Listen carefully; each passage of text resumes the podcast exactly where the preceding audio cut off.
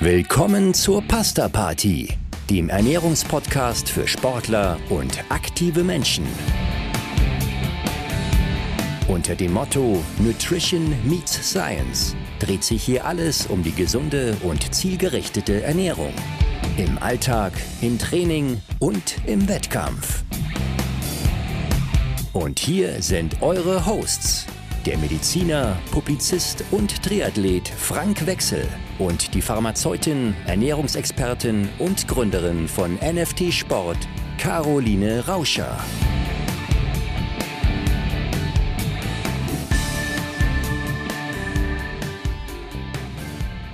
Moin Caro, da sind wir wieder. Episode 2 unserer Pasta Party. Wie geht's dir? Servus Frank. Alles gut, alles gut hier im Süden. Das ist schön. Dieses Thema, wie geht's dir, das äh, ist mir in den letzten Wochen häufiger mal begegnet. Ich habe ja diesen Januar vegan gelebt, den wie January oder wie man ihn auch immer ausspricht, mitgemacht. Ich ja, also, also ich habe viel gelernt und mache mir jetzt so langsam Gedanken darüber. Sollte ich auch tun, wie mache ich denn ab Februar weiter? Ja, also jeden Montag hört ihr von uns ja eine neue Episode der Pasta Party und diese ist eben einem Rückblick und Ausblick gewidmet und dem Trendthema vegane Ernährung, sage ich mal. Unser Podcast richtet sich ja an Sportler und aktive Menschen. Ich glaube schon, dass wir in dieser Zielgruppe einen überdurchschnittlichen Veganer-Anteil haben, oder? Was denkst du? Ich weiß jetzt nicht, ob wir einen überdurchschnittlichen Veganer-Anteil haben, aber ich glaube schon einen großen Veganer-Anteil. Ja, das denke ich schon. Also es gibt ja verschiedene Gründe, vegan zu werden. Was begegnet dir da im Alltag deiner, deiner Praxis? Sind es Menschen, die gesünder leben wollen oder sind es Menschen, die aus anderen Gründen vegan leben wollen und jetzt mit Fragen auf dich zukommen, wie sie es machen? Ganz unterschiedlich. Es sind Menschen, äh, äh, die, es sind Menschen, die einfach, wie du sagtest, das gesünder machen wollen. Es sind Menschen, äh, äh für die einfach, ähm, ja, die diese Massentierhaltung ähm, kein, kein Thema mehr ist oder schon ein Thema ist, aber die sie heute ähm, ablehnen.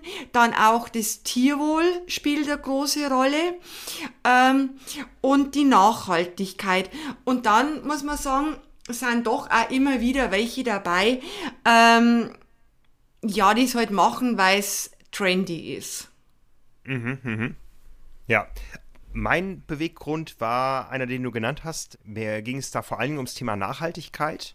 Nachgeordnet dann auch Dinge wie Tierwohl und so weiter. Ich meine, alle von uns haben in den letzten Jahren immer wieder erschreckende Bilder im Fernsehen, in den Zeitungen gesehen, wie es ums Tierwohl bestellt ist, wenn man nicht vegan und billig ist, sag ich mal. Ja. Bei mir war es einfach der, der Faktor Nachhaltigkeit. Ich bin beruflich, privat viel unterwegs, weiß, dass ich auch meinen Fußabdruck auf dieser Welt hinterlasse, weiß aber auch, dass ich manche Dinge gerne weitermachen möchte, auch auf manche Dinge aus beruflichen Gründen nicht verzichten kann. Also ich war jetzt inzwischen 22 Mal auf Hawaii beim Ironman, um über das Rennen zu berichten. Ich weiß nicht, wie viel CO2 meine Flüge hin und zurück äh, erzeugt haben. Ich habe einfach gesagt, ich muss für mich mal einen Weg finden und Hebel finden, wo ich nachhaltiger leben kann und da ist das Ernährungsthema ein großes gewesen. Ich glaube, nein, ich sage mal, ich glaubte vorher auch, dass ich mich nicht per se schlecht ernährt habe. Ich habe aber über dieses Thema vegane Ernährung so viel über mein übliches Ernährungsverhalten gelernt, dass ich sage, auch im nicht veganen Bereich hätte es da noch ganz viele Stellschrauben gegeben.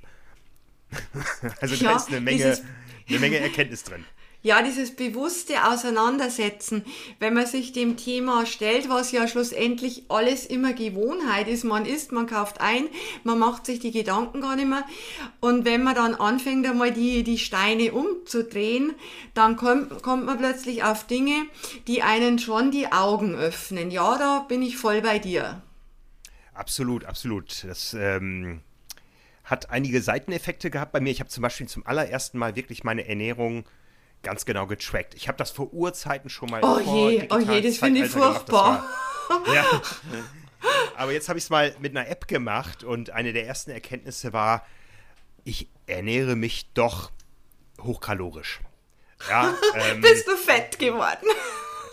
Nicht jetzt, aber in der Vergangenheit. Ich weiß jetzt, warum ich immer so schnell so viel zugenommen habe, wenn ich meine Sportpause hatte. Ja, also man hat natürlich irgendwie so ganz grobe Größenordnungen vor Augen. Irgendwie so erwachsener Mann, äh, 2000 Kilokalorien plus minus irgendwie. Und wo bist du rausgekommen? Ja, das sage ich jetzt nicht. ich, ich, aber die, die Erkenntnis war, ähm, es ist doch erstaunlich, wie viel Energie in einer Mahlzeit steckt, Ja. die einen Mann zwischen 40 und 50 Jahren satt macht, der auch aktiv ist. Also, ähm, ich habe zum Beispiel aufgehört, Reste der Familie nachzuessen. Das habe ich früher aus Gewissensgründen gemacht, weil ich nicht wollte, dass dieses, dass das verkommt. Ja, was Ja, da, bist du das Hausschwein der Familie Wechsel? ja, so, so nennt man es wahrscheinlich im, in Ja. Bayern, ja. Wir haben auch ein Hausschwein. Ja, also ich, ich habe es immer mit meinem Gewissen nicht vereinbaren können, dass da ähm, Nahrungsmittel überbleiben Ja, und in oder Müll gehen. weggeschmissen werden, ja. Genau, das sollen sie auch heute nicht. Das hat dann eher so einen nachhaltigen Effekt auf die ganze Familie gehabt, wirklich nur sich das auf den Teller zu packen oder so viel zuzubereiten, wie man auch schafft oder auch überhaupt so viel einzukaufen. Ja, und für mich gab es immer so, eine angebrochene Packung wird leer gemacht. Ja, aber jetzt nach dem Tracking der Kalorien bin ich doch sehr erstaunt, wie viel da über diese Wege zusätzlich zustande gekommen ist. Ja, also das war so, das war so eine, eine wichtige Erkenntnis. Ja. Eine zweite wichtige Erkenntnis war, mh, ich brauche gar nicht so viele Mahlzeiten, wie ich früher geglaubt habe zu brauchen. Wenn man nämlich weiß, wie viel Energie diese halbe Tafel Schokolade zwischendurch am Schreibtisch, da sind wir wieder bei dem Thema, wie viel die bringt, oder wie viel es bringt, die wegzulassen, dann fällt einem das auf einmal ganz, ganz viel leichter, das wegzulassen. Ja, weil man eben weiß, okay, die Hauptmahlzeiten, die haben es schon in sich. Ja. Ja, ja, ist, ja, äh, ja. Ja, ich, ich habe auch von Anfang an gesagt, ich möchte gar nicht wissen, wie vegane Schokolade schmeckt. Die schmeckt bestimmt ganz scheußlich, weil ich so auf diesem Weg den, meinen Schokoladenkonsum auf. Und wie schmeckt sie? Hast du sie probiert? Nein, nein, nein, nein, äh, die, die schmeckt scheußlich, äh, glaube ich, Aha. weiß ich. Ähm, äh, will ich wissen. Ja, Mhm. äh, weil ich sie nicht probiert habe. Also, nee, ich, ich. Und das ist auch eine Erkenntnis. Ähm, ich habe mich auch geweigert, Fake-Produkte zu mir zu nehmen. Ähm, ich habe einmal eine Packung veganen, hm, ich nenne es jetzt nicht Käse, ich glaube, es hieß Genussscheiben. Ah, das ist Was ganz was Schlimmes, dieser vegane Ja, ja. Käse in Anführungsstrichen. Ja, also ähm, auf, auf veganer Basis sieht aus wie Käse. Wenn du die Packung aufmachst, riecht es wie Fabrik und es schmeckt auch nicht. Ja, also und ich, äh, das ist, glaube ich, das, das allererste, was ich vermisst habe in diesem Januar, ist der Käse. Ich habe leidenschaftlich gerne Käse gegessen und ich habe erstaunlicherweise festgestellt, ich war ein leidenschaftlicher Fleischesser. Das Fleisch hat mir überhaupt nicht gefehlt. In Aber der keiner Minute. Käse. Aber der Käse, auch so aus praktischen Gründen, mal, mal zwischendurch ein Knäckebrot, eine Scheibe Brot, einfach eine Scheibe Käse drauf. Mhm. Jetzt musst du immer irgendwie mit dem Messer ran und so. Also, ähm, womit auch gesagt ist, der Käse kam bei uns immer aus einer Plastikpackung und war eine Scheibe Ja. vorgeschnitten. Ja. Ja. Ne? Ja, ja. Also. wie bei den meisten von uns. Ja. Und die dritte Erkenntnis war, ich habe einfach gedacht, ich lasse Fleisch und Wurst und äh, ja, Wurst habe ich sowieso nicht gegessen in den letzten Jahren, aber ich lasse Fleisch, Milch und Käse weg. Und äh, das reicht an Ernährungsumstellung. Ähm, Im Umkehrschluss habe ich aber festgestellt, es ist verdammt schwer, die Proteine zusammenzubekommen, wenn man es so plump angeht, wie ich es am Anfang gemacht habe. Ja, also es sind alles Dinge, die mir nicht fremd sind. Aber das Beschäftigen in der Praxis und das Tracken hat mich so viel schlauer gemacht, weil ich ganz klar sagen muss, das Wissen ist da, mein Bauchgefühl hat mich in der Vergangenheit sehr, sehr getäuscht. Ja, das glaube ich.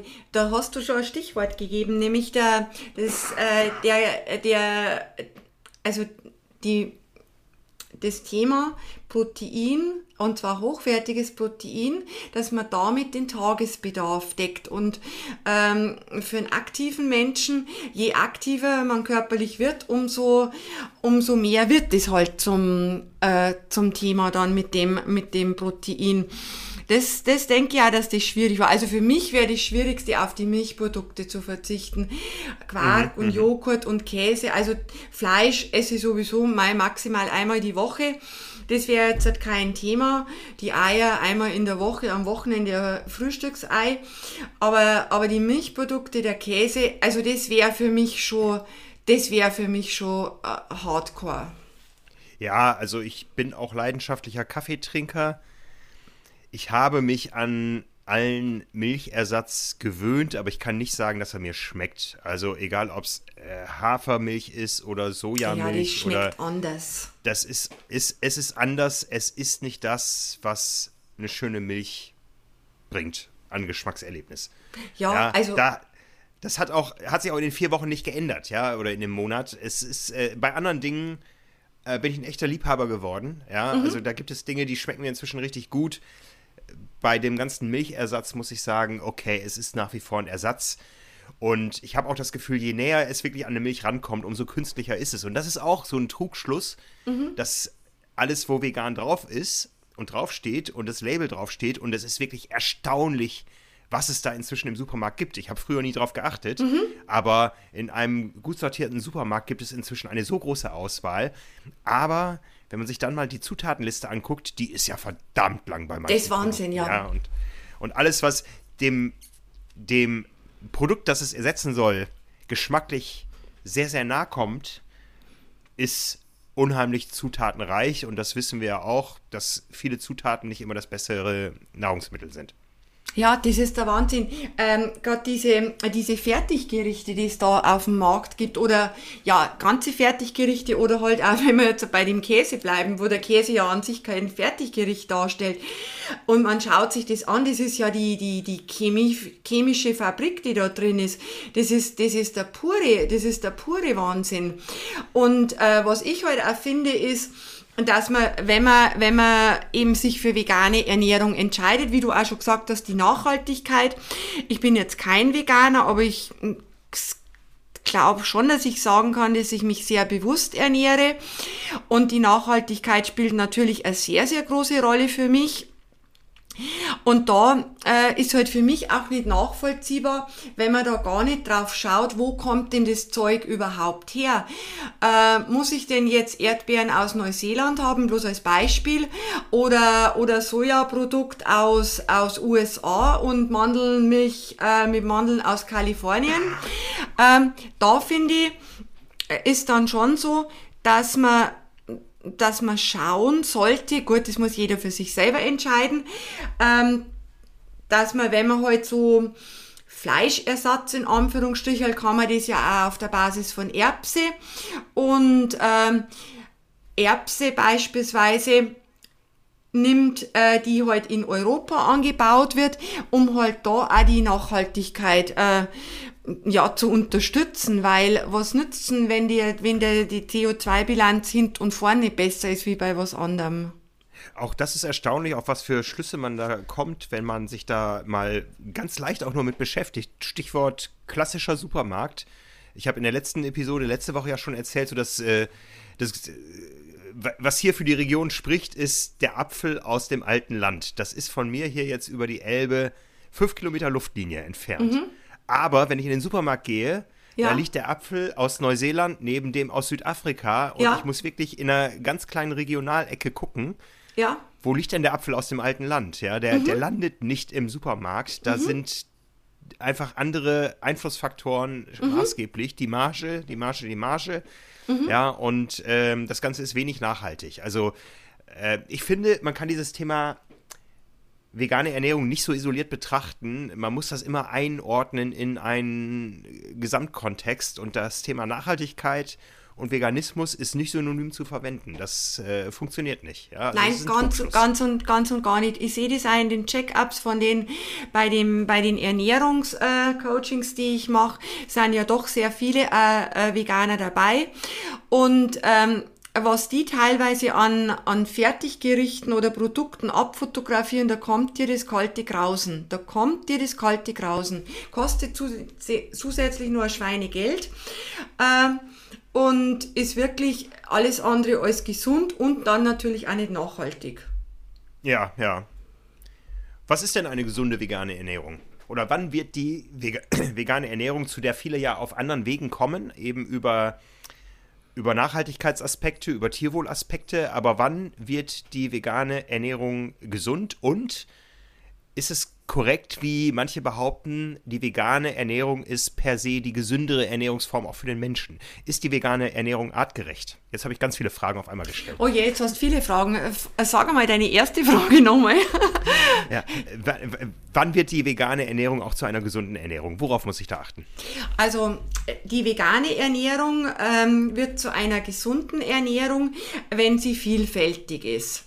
Also wenn man versucht, ähm, die Makronährstoffe, sprich äh, Kohlenhydrate, Eiweiß und Fett in der richtigen Menge und in der richtigen Gewichtung zueinander zu sich zu nehmen, dass das jetzt halt nicht zu kohlenhydratlastig oder zu fettlastig oder wie auch immer wird, sondern dass dieses Verhältnis passt. Über die Ballaststoffe brauchen wir uns bei der veganen Ernährung ähm, in der Regel keine Sorgen machen, außer sie kommt wirklich aus der Tüte ähm, wie wir gesagt haben, mit dem Supermarkt. Und ähm, ich finde, und das hatten wir ja auch schon angesprochen, die größte Herausforderung bei der veganen Ernährung ist schlussendlich die Proteinqualität. Äh, für einen nicht sporttreibenden Menschen ist es gar nicht so ein großes Thema, äh, weil äh, da ist so, der der Schwachpunkt an den pflanzlichen Proteinen, wenn man es jetzt so ganz sachlich aus wissenschaftlicher Sicht betrachtet, ist, dass die Verdaulichkeit langsamer ist, dass der Leucin-Gehalt geringer ist. Leucin ist ja die Trigger-Aminosäure im Kontext Trainingsanpassung und damit Leistungsentwicklung und äh, dass auch die äh, dass auch die pflanzlichen Proteine eine höhere Harnstoffbelastung machen, weil die einfach schneller äh, von der Biochemie in Harnstoff umgebaut werden. Äh, das sind Faktoren, die für einen sporttreibenden Menschen halt ganz wichtig sind. Harnstoff ist ein Ermüdungsfaktor, Leucin will ich haben, um eben äh, Post-Exercise, also nach der Belastung, ähm, schnell diese, diese Regeneration ähm, anzukicken beim, äh, beim gesundheitsbewussten äh, Menschen spielt ja jetzt das nicht so eine große Rolle, wann irgendwann Leucin aufploppt im Blut. Das kommt schon irgendwann, dann dauert es halt länger. Und äh, die haben dann auch äh, durch den dadurch, dass sie halt diese Sport, diesen Umfang der sportlichen äh, Belastung nicht haben, in der Regel, wie wir in der ersten Episode schon sagten, einen, einen niedrigeren Energiebedarf. Die haben dann auch weniger Eiweiß in ihrem, in ihrem, auf ihrem Teller täglich. Also ist dieses Thema mit dem Eiweiß von der Sichtweise der sogenannten anabolen Potenz, also was und wie kann ich das Eiweiß unterstützen, die Leistungsfähigkeit zu optimieren. Das spielt da eher untergeordnete Rolle. Aber beim, äh, beim Sportler ist halt dieses Thema schon wichtig, eben mit dem Leucin, mit der schnellen Verfügbarkeit nach der Belastung. Und deswegen ist es wichtig, dass man sowohl in der Basis wie auch wenn man mit Sportprodukten arbeitet, ähm, darauf achtet, dass man vielfältig im Proteinbereich unterwegs ist, weil jedes Pflanzenprotein hat seine Stärke und seine Schwäche mhm. und da muss man dann versuchen, eben die Schwäche des einen mit der Stärke des anderen zu kombinieren. Und da schafft man es dann schon, ein schönes ein schönes Spektrum an Aminosäuren äh, zu generieren. Aber der, der Faktor Schnelligkeit ist da natürlich immer ein Thema, wenn wir von mhm, dem mhm. Faktor Zeit sprechen. Genau, äh, die Öle. Kannst du da mal ein, ein, ein praktisches Beispiel nennen, wie ein Veganer eben schnell an das Leucin kommt? Muss er da substituieren oder geht das auch über gewisse gewisse Rezepte, Ernährung im allgemeinen Bereich? Also wenn er das Leucin nach der Belastung halt zack, bumm haben möchte, äh, weil wir ja nach der Belastung dieses sogenannte Open Window haben, also dieses Fenster, in der, äh, in dem der Körper halt voll auf Regeneration, auf aufbauende Prozesse programmiert ist und da tickt ja die Zeit von dem Moment, wo die Belastung zu Ende ist. Das hängt mit den ganzen Hormonen zusammen, die da unter, unter der Haut in Anführungsstrichen ablaufen. Ähm, da wird es jetzt mit den normalen Lebensmitteln schon etwas schwierig, weil eben die Verdaulichkeit bis das verdaut wird und dann die Aminosäure im Blut ist, vergeht halt die Zeit. Aber zum Beispiel haben äh, Erbsenproteine einen hohen Leucingehalt. Da kommt es aber dann auch wieder drauf an, was hat man da schlussendlich für ein Produkt. Und äh, von den Pflanzenproteinen mit die höchste sogenannte anabole Potenz hat dann äh, Sojaprotein, wobei man bei dem Sojaprotein halt bei Allergikern aufpassen muss. Dann sind wir beim Sojaprotein wieder mit der Nachhaltigkeit unterwegs. Also das sind all die Dinge. Aber wenn man es isoliert sieht und sagt, pfeift doch auf die Nachhaltigkeit, äh, dann ist sicher das Sojaprotein ganz vorne mit dabei. Mhm, mh. Was ja. war deine zweite Frage nochmal? Jetzt hast du so ausführlich geantwortet. Äh, die, die Frage war ja die erste, ähm, was äh, macht eine vegane Ernährung zu einer gesunden Ernährung? Und die zweite ist, ist die vegane Ernährung per se automatisch gesünder? Das haben wir jetzt schon teilweise mitbeantwortet, aber kannst du das pauschal sagen? Veganer leben gesünder, wie es die Industrie wie es harte Verfechter dieser Ernährungsform immer wieder behaupten? Ja, schwierig zu beantworten. Wenn ich die, die äh, wenn ich jetzt diese, diese chemischen veganen Produkte einmal außen vor lasse und äh, halt mit Hülsenfrüchte, mit Salat, mit Gemüse, äh, so arbeite, dann ist die mit Sicherheit eine sehr gesunde äh, Ernährung, weil sie reich an Antioxidantien, also Vitaminen, sekundären Pflanzenstoffen ist, Ballaststoffen, haben wir ja in der ersten Sendung schon ein bisschen ausgeführt, dass die sehr wichtig sind für unsere Darmgesundheit und intelligente Auswahl von, äh, von Eiweiß komme ich dann auch kann ich dann auch sehr gut meinen täglichen Eiweißbedarf decken. Also die ist mit Sicherheit äh, Sicherheit, äh, wenn ich es richtig mache, sehr gesund. Ich würde jetzt nicht sagen, das ist die, die steht über allem. Meine persönliche Meinung dazu ist, wir sind als Allesesser irgendwie, Allesfresser ausgelegt, zeigt ja unser Gebiss allein schon.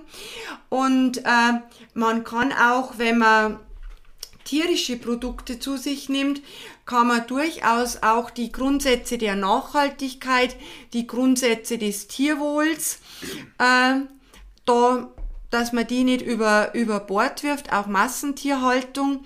Äh, das, äh, das Thema kann man damit aufgreifen, wenn man halt einmal in der Woche, keine Ahnung, Fleisch isst von der Kuh, wo man den Namen kennt. Ähm, wenn man Eier isst von den Hühnern, die rumlaufen draußen und nicht diese Massending, dann geht das auch. Und das ist meines Erachtens schon noch die ausgewogenere und damit möglicherweise gesündere Ernährung.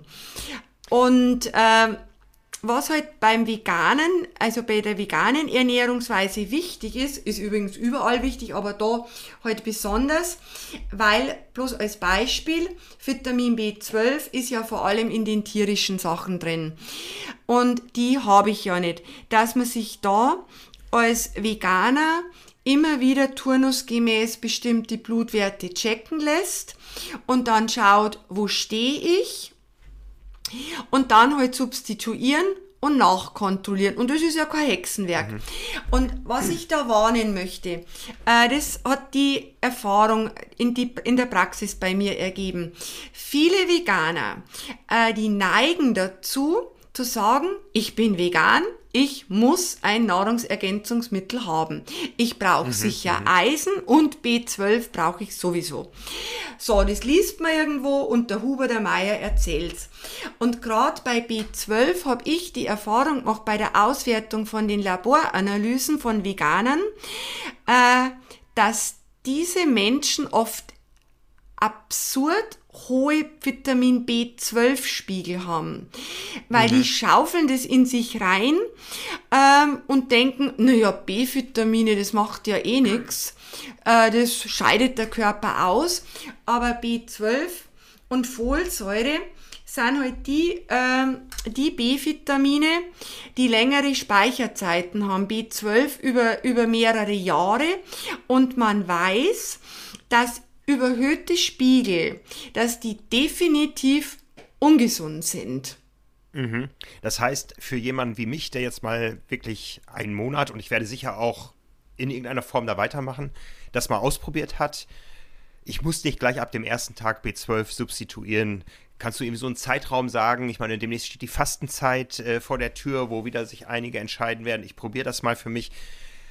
Welchen Zeitraum kann ich vegan locker überbrücken ohne Nahrungsergänzungsmittel? Ach, man kann locker, da kann man locker ein halbes Jahr überbrücken, mindestens. Und wenn ich mich jetzt, äh, wenn ich mich jetzt entscheide, dass ich sage, gut, äh, zum Beispiel, wenn du dich jetzt entscheiden würdest und sagen, also diese vier Wochen haben wir die Augen geöffnet, ich bleibe jetzt zu 100% vegan, die nächsten äh, 15 Jahre, dann würde ich zu dir sagen, weißt was, Frank, jetzt gehst zum Arzt, lässt dir mal diese Liste machen und wir schauen, wo holen wir dich ab. So, und dann schaut man schon, wo holt man dich ab? Sind da irgendwelche Bereiche, die man, die man sich schon rauspicken sollte, wo man sagt, jetzt gehe ich mal da in einem Vierteljahr, mhm. in einem halben Jahr wieder. Das kann man nicht so pauschal sagen. Aber was man sagen kann, es ist ein Fehler, dass der Veganer oder auch Vegetarier, die neigen genauso dazu, pauschal substituieren. Okay, das ist mal eine knackige Aussage. Ne? Ich möchte eine Frage von eben noch mal ein bisschen umkehren. Ich habe ja gefragt, ob denn die vegane Ernährung per se die gesündere ist. In die andere Richtung, äh, wenn ich jetzt nicht vegan lebe, wo sollte ich am ehesten reduzieren oder wo siehst du Faktoren, die definitiv ungesund sind für den menschlichen Körper, wenn ich sie zu viel zu mir führe aus dem Bereich äh, Milchprodukte, Fisch, Fleisch? Wo kann es in der Richtung am ehesten zu viel werden? Ähm, gut, wenn man es pauschal sieht, ähm, ist meine Meinung, dass zu viel ist, wenn man regelmäßig mehrmals die Woche rotes Fleisch isst. Unabhängig jetzt davon, ob das die Kuh Dora ist oder die, die arme Kuh aus der Massentierhaltung. Da geht es mhm. um das rote Fleisch. Ähm, also das ist meines Erachtens problematisch. Äh, dann, ich hatte ja schon gesagt, ich bin ein absoluter Verfechter von und Fan von Milchprodukten, aber das heißt nicht, äh, dass man jeden Tag einen Liter Milch trinken sollte, ähm, sondern Milch ist ja kein Getränk, sondern ein Lebensmittel.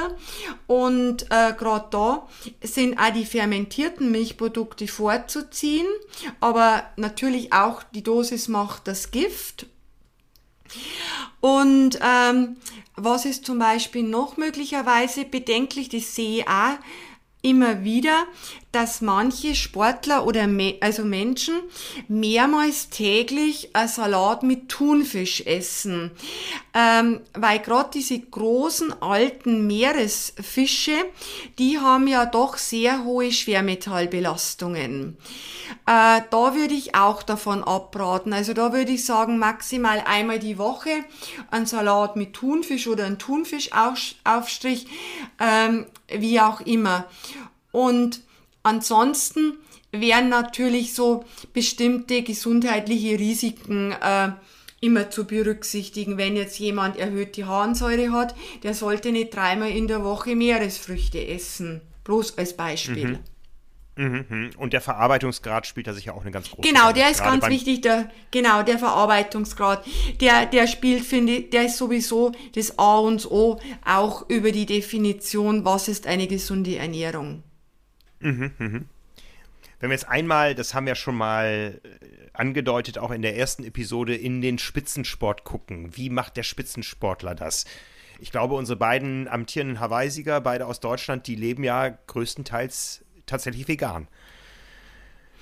Ja, also die Anne, ähm, die, die, lebt, ähm, die lebt schon sehr, sehr bewusst, ähm, aber nichtsdestotrotz arbeiten wir zum Beispiel gerade im Regenerationsbereich ähm, im Bereich tierische Proteine, weil die einfach also die, die wir heute verwenden, unangefochtener High-End-Bereich sind, äh, was die Wirkung anbelangt. Und es gibt äh, bei den Profis, genau wie bei, wie bei uns Normalmenschen oder, oder Normalsportlern, ähm, diese diese Ernährungsgruppe und jene Ernährungsgruppe. Aber die Erfahrung, die ich mit meinen Sportlern eben gemacht habe, dass da die wenigsten so wirklich hardcore unterwegs sind, ähm, sondern im Prinzip so, dass man sagt, das ist eine intelligente, ausgewogene Ernährung mhm, mh. als Basis. Und natürlich immer diese Periodisierung äh, da im Hintergrund. Und als Sportler, da muss man sowieso einen kleinen Schritt weggehen von den Grundsätzen der absolut gesunden Ernährung, weil eine gesunde Ernährung, äh, die schließt ja diese, äh, diese schnellen Kohlenhydrate, also die schnellen Zucker, die, die haben ja nichts zu suchen in der Basisernährung von, von einem gesunden Menschen und der, der keinen Sport treibt, der braucht sie auch nicht. Ich meine, wenn er mal ein Stück Schokolade isst, ist das ja. Aber der sollte sich jetzt nicht mit irgendeinem ähm, Liter Cola auf die Couch setzen. Beim Sportler ist es wieder anders. Da werden nämlich plötzlich diese, diese verdammten ähm, schnellen Zucker zum perfekten Treibstoff.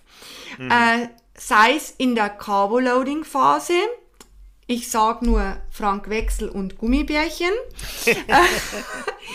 ja, liefert keine Ballaststoffe, ist, äh, ist, ist für den Effekt richtig gut, ist per se natürlich Junkfood, brauchen wir gar nicht, brauchen wir ja, gar ja. nicht diskutieren. Ich, ich Aber, muss da zu meiner Verteidigung sagen, dass das war nicht meine Idee, Caro. Ich weiß es. Ich weiß es und ich stehe auch immer noch dahinter, weil ich ja. der Meinung bin, wenn man das dreimal im Jahr macht, dann bringt es einen definitiv nicht um.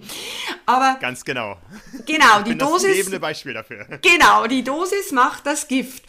Aber es ist natürlich so, dass eine wirklich gesunde Ernährung, sprich mit Ballaststoffen, Vollkorn, wenn ich da äh, als Beispiel sage, keine Ahnung, 12 Gramm äh, Kohlenhydrate pro Kilogramm Körpergewicht und das Ganze innerhalb von 24 Stunden und dann mache ich das über Linsen und Erbsen und äh, Brokkoli, dann habe ich so einen Bauch.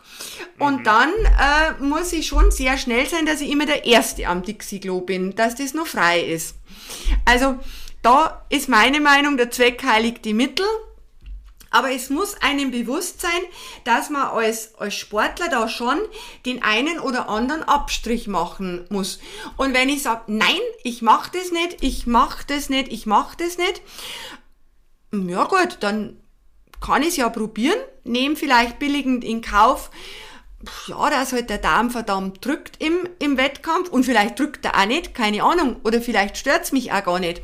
Aber mhm. ich muss einfach wissen, wieso und warum ich was mache. Ja, also ich freue mich jetzt schon. Wir werden sicher im Sommer irgendwann eine Gummibärchen-Episode machen. Bestimmt, Bis dahin ja. Kann, kann, ich dir auch sagen, ob die Veganen genauso gut schmecken wie die nicht-Veganen. Glaub's nicht. Das werde ich mal ausprobieren, ne? Ja, da haben wir eine Menge angerissen zum Thema vegane Ernährung. Es gibt natürlich überall im Bereich Ernährung äh, Überschneidungen zu, zu anderen Themengebieten und so weiter. Da werden wir auch weitermachen. Ihr könnt uns nach wie vor natürlich in die Kommentare schreiben, was ihr gerne von uns hören möchtet. Für heute können wir erstmal festhalten, man kann die Frage zum Thema vegan, gesund, nachhaltig nicht klar beantworten. Man muss, glaube ich, immer das Ganze im Kontext sehen. Und im sportlichen Kontext können wir, glaube ich, sagen, jede Medaille hat auch ihre Kehrseite. Ja, genau. So sehe ich das auch. An sich ist natürlich die, ähm, die vegane Ernährung sehr gesund. Wie gesagt, Ballaststoffe, Antioxidantien in der Regel sehr nachhaltig. Ähm, was ich machen muss, ist, dass ich die möglichen Defizite im Auge behalte. Die kann man ja dann leicht beheben, aber mit System und mit Verstand. Und dann ist natürlich wichtig, dass mir auch klar ist, als Sportler, wie wir in der ersten Episode gesagt haben, dass man die Menge an Kohlenhydraten bzw. Proteine auch an die Einheit, an die Länge, an die Intensität etc. anpasst. Diese Periodisierung, die geht natürlich schwerer ähm, im Bereich vegan, weil wenn ich das Protein will, in der Regel meistens die Kohlenhydrate hinten dran hängen. Ähm, und ich habe äh, die Tage einmal eine Beratung gehabt mit einem Sportler, der vegan ist. Und der hat mir gesagt, also das geht so nicht weiter, ich werde immer fetter mit der veganen Ernährung. weil, äh, weil wenn man, wenn man eben dann zum Beispiel mit den Hülsenfrüchten schaut, okay, so viel Hülsenfrüchte muss ich essen, damit ich auf x Gramm äh, Protein kommt, dann zieht es halt immer Y äh, Menge an Kohlenhydraten hinterher. Und das ist auch mhm. so ein Punkt in der ganzen Train Low Geschichte, wenn ich sage, ich mache mit leeren Speichern, äh, und da gehe ich ja in der Regel am Abend vorher aus den Kohlenhydraten raus und gehe voll in Eiweiß und Fett quasi rein.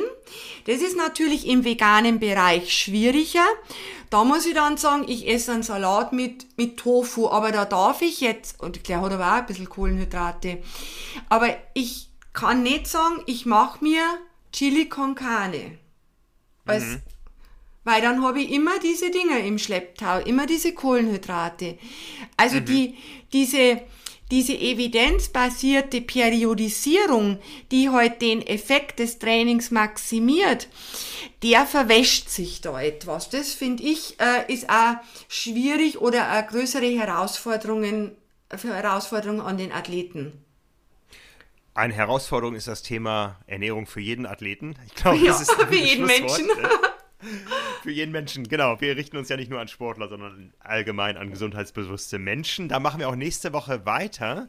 Und zwar mit einem Thema, was sowieso saisonal um diese Jahreszeit hoch im Kurs steht und natürlich unter Corona Pandemiebedingungen noch einen ganz besonderen äh, Aspekt hat. Wir reden über den Einfluss der Ernährung aufs Immunsystem. Da freue ich mich sehr drauf. Da gibt es sicher eine Menge neue Erkenntnisse. Da sind wir wieder im Bereich Prävention, auch vielleicht im Bereich wenn die Prävention zu spät greift, was können wir da tun? Ja, und in dem Sinne hören wir uns nächste Woche wieder. Ja, also bis nächste Woche. Servus. Genau, euch da draußen guten Appetit und bleibt gesund. Bis dann.